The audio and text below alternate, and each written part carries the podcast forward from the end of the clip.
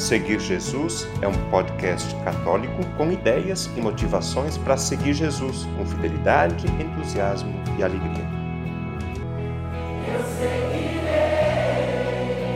eu irei for o Senhor. Salve Maria! Meu nome é José William Maria. Tenho a graça e a alegria de ser colaborador deste podcast católico Seguir Jesus. E hoje desejo trazer a vocês, como nós estamos vivendo o mês de março, o mês da quaresma, é também um mês da anunciação do Senhor.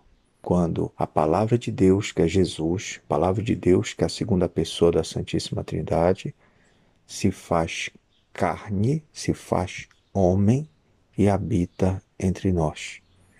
Essa festa muito antiga da nossa Santa Amada Igreja Católica é comemorada no dia 25 de março e pode haver o adiamento dela sempre que ela cai no domingo da quaresma ou no tempo da Semana Santa, mas ela é sempre celebrada por esse momento único, inefável da encarnação do Filho de Deus da encarnação de nosso Senhor Jesus Cristo no ventre de uma mulher. Em Portugal, costuma-se dar um título de Nossa Senhora, de Nossa Senhora da Encarnação. Já no Brasil, é muito mais comum ouvir Nossa Senhora da Anunciação.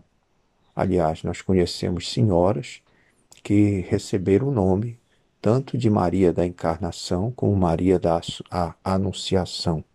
E é um título muito antigo de Maria, Nossa Senhora da Anunciação.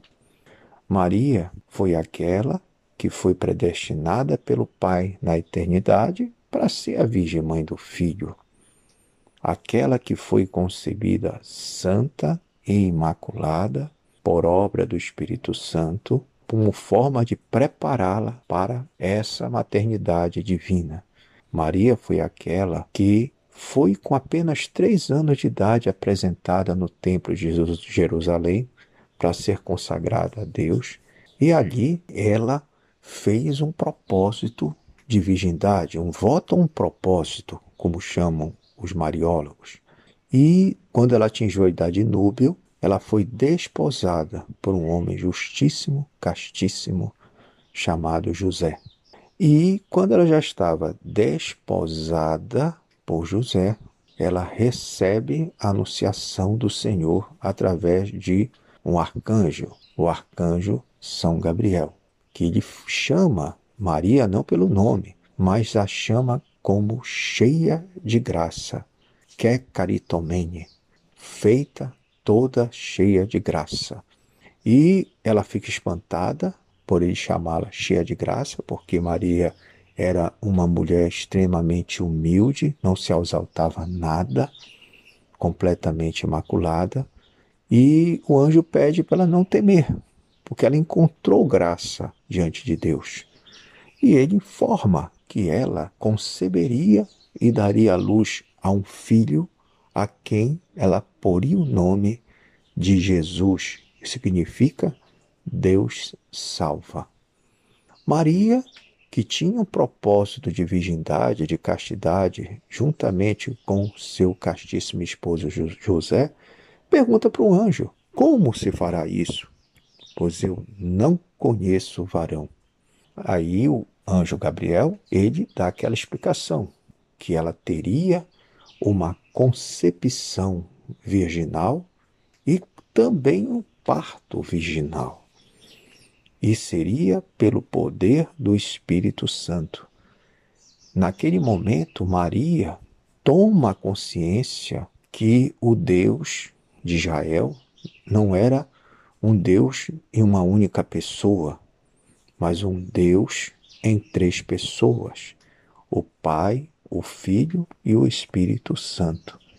E que o Filho eterno do Pai também seria filho dela.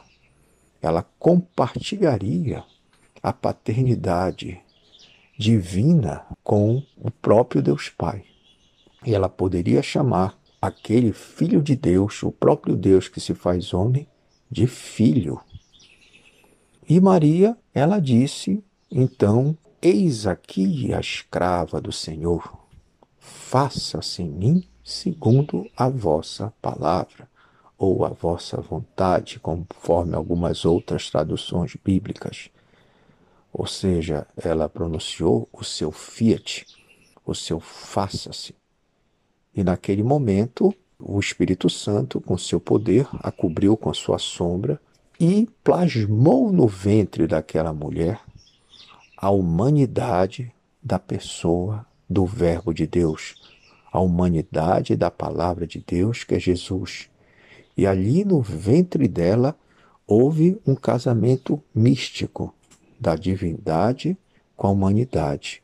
Jesus, que era o próprio Deus, sem deixar de ser Deus, como se ele se desposasse, despojasse da condição divina, sem deixar de ser divino, ele toma um corpo humano, se apequena no ventre de Maria. Foi no ventre daquela mulher que foi realizada a união hipostática, a união substancial, a un... de duas formas, a divindade e a humanidade.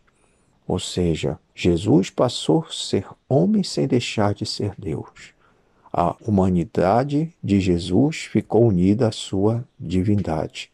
União sem confusão, distinção sem separação. E assim como Cristo foi concebido virginalmente, ele também teria um nascimento préternatural daquela mesma mulher, e que naquele momento em que ela o concebe, ela passa a ser, conforme diz o Papa Leão XIII, a corredentora. Corredentora não porque Cristo, o Redentor, precisasse efetivamente da colaboração dela para nos salvar. Não, Maria é uma simples criatura. Ele não precisava, mas ele quis precisar. Ele quis que ela fosse a porta do céu, em que ele pudesse entrar no mundo em que vivemos. E ele quis também, como diz São Francisco de Assis, que ela fosse a escada pelo qual ele desce até nós para nos salvar. Ela passa a ser corredentora no sentido que ela passa a colaborar com a salvação, passa a preparar e guardar a vítima, o Cordeiro de Deus, que seria Jesus, que tiraria os pecados do mundo, ela era aquela que iria manifestar ele aos pastores e aos magos. É aquela que iria apresentar e consagrar ele no templo de Jerusalém e Jerusalém e também ouviria a profecia da espada de dor. Era aquela que fugiria com ele para o exílio no Egito para depois regressar aquela que o perderia, mas depois o encontraria quando ele morreu para nos salvar da morte eterna. E foi ela que esteve ao pé da cruz para se tornar também a mãe da igreja. Então, meus irmãos, é um período que nós devemos fazer oração, penitência e devemos pedir ajuda a Maria. Devemos amá-la, louvá-la e exaltá-la sempre sabendo que todo louvor, todo amor e toda exaltação a Maria, como diz a Lumen Gentium do Concílio Vaticano II, redunda a Jesus. Meus irmãos e minhas irmãs, que Nossa Senhora da Anunciação interceda por nós junto a Jesus. Salve Maria.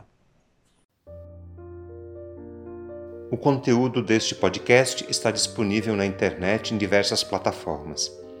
Cito algumas para você conhecer e escolher: Google Podcasts, Spotify, Apple Podcasts, Anchor e Deezer.